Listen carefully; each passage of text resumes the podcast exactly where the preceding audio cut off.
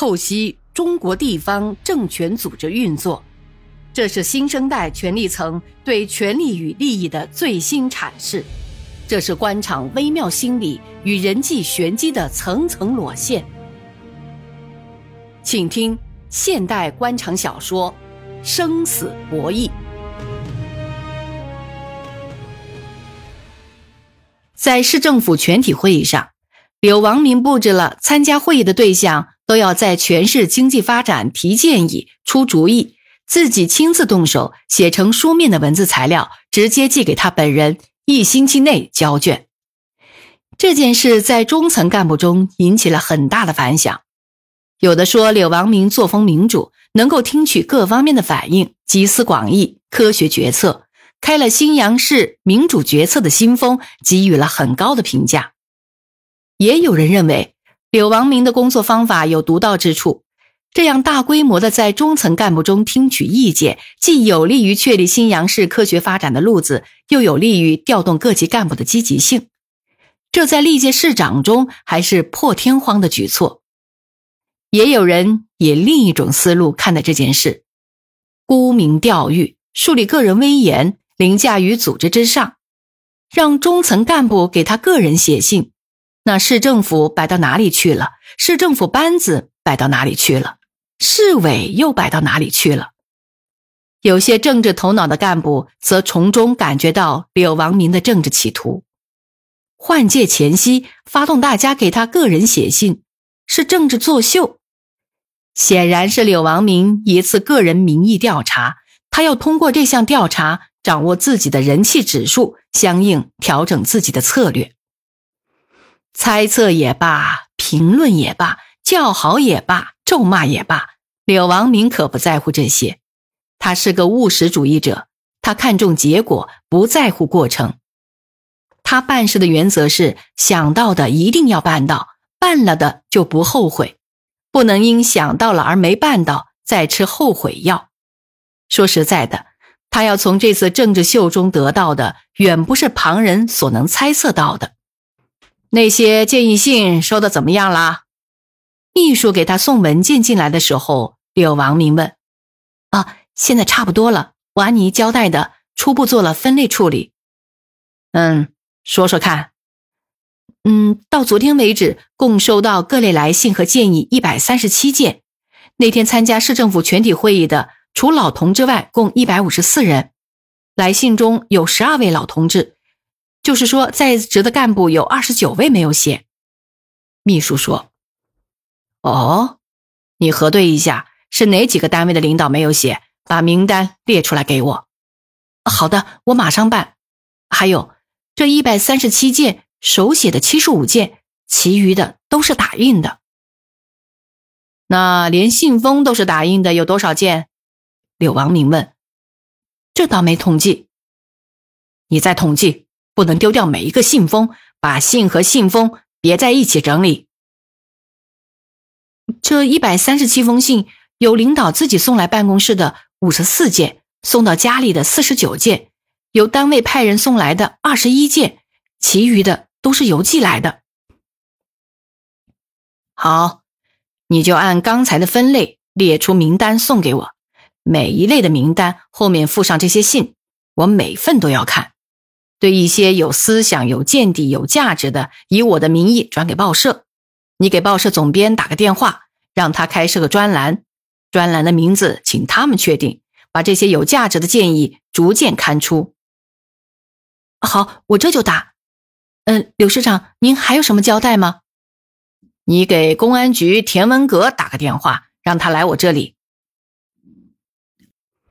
柳王明从公文包里拿出那份由中纪委检举中心、省纪委副书记批示的举报信。中纪委举报中心的批示，转省纪委。信中反映的问题，请查实并报结果。下面是省纪委副书记的批示：此件请信访室干部室负责同志一阅，并提出处理意见，呈报书记碰头大会研究。举报信是以新阳市部分党员负责干部的名义写的，信中反映的问题让柳王明有些胆怯。虽然只涉及皮毛，但却是一个极其危险的信号。倘不及时斩断事情周围的根根盼盼，自己设计的蓝图毁于一旦不说，还免不了牢狱之灾。这封举报信使他想起了许多。眼下要决策的是如何应对省纪委的调查和核实。他曾经想过主动找省纪委的领导谈一次，把信中反映的问题做一些解释。可仔细一想，不妥，这不是不打自招吗？那不证明自己心虚了吗？再说，领导会问：“哎，你怎么知道有人反映你的问题，而且正好就是那么几个问题呀？”那不是把朋友给出卖了吗？于是，再三斟酌后，柳王明决定稳住阵脚，冷静观察，伺机行事。不谈内容，仅从这封信的举动看，他感觉到对手的厉害。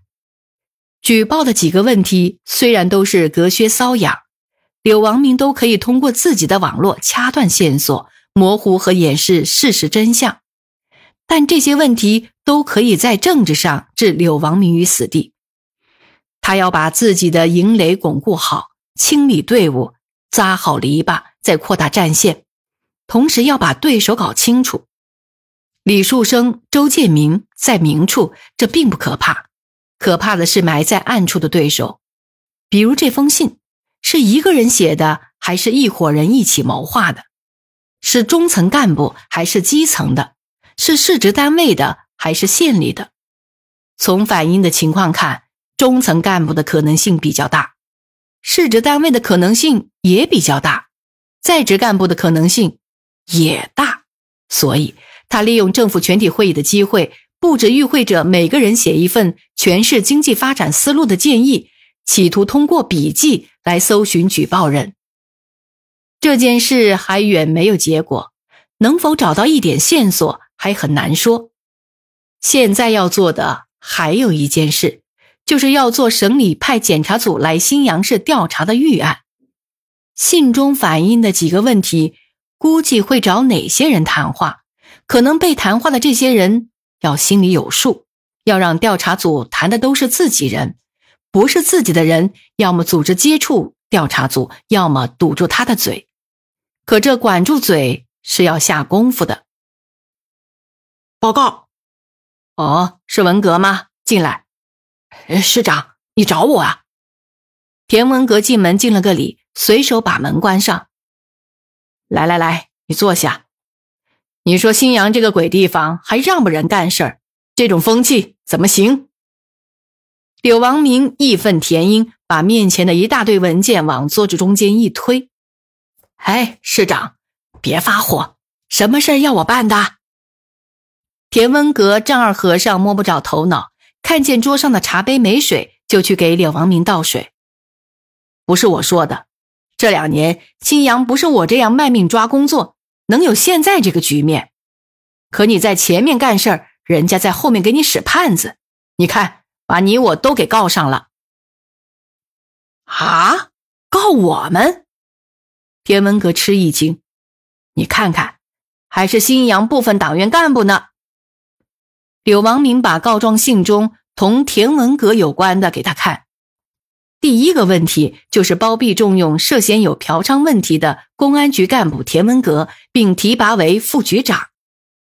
后面的内容反映柳王明收受贿赂、封官许愿、买官卖官，列举了一些据说的事例。最要命的是，柳王明利用职权大肆批租土地，给外商销销开发墓地。自己从中渔利，还反映柳王明同兴达公司老板张志远合伙开公司，插手工程招标等等。写有这些内容的柳王明没有给他看，简直无中生有。这些人太可恶了。哪些人呢？柳王明问。呃，这这，田文革答不上来。我不是让你来欣赏这封信。而是要你帮我把写信的人挖出来。老板，你说怎么办？这件事就你一个人知道，你暗中安排一下，找一两个痕迹检查过硬的干警，找出这个写信的人是谁，要用最快的速度。我已经找好了全市中层干部的笔记，给你核对。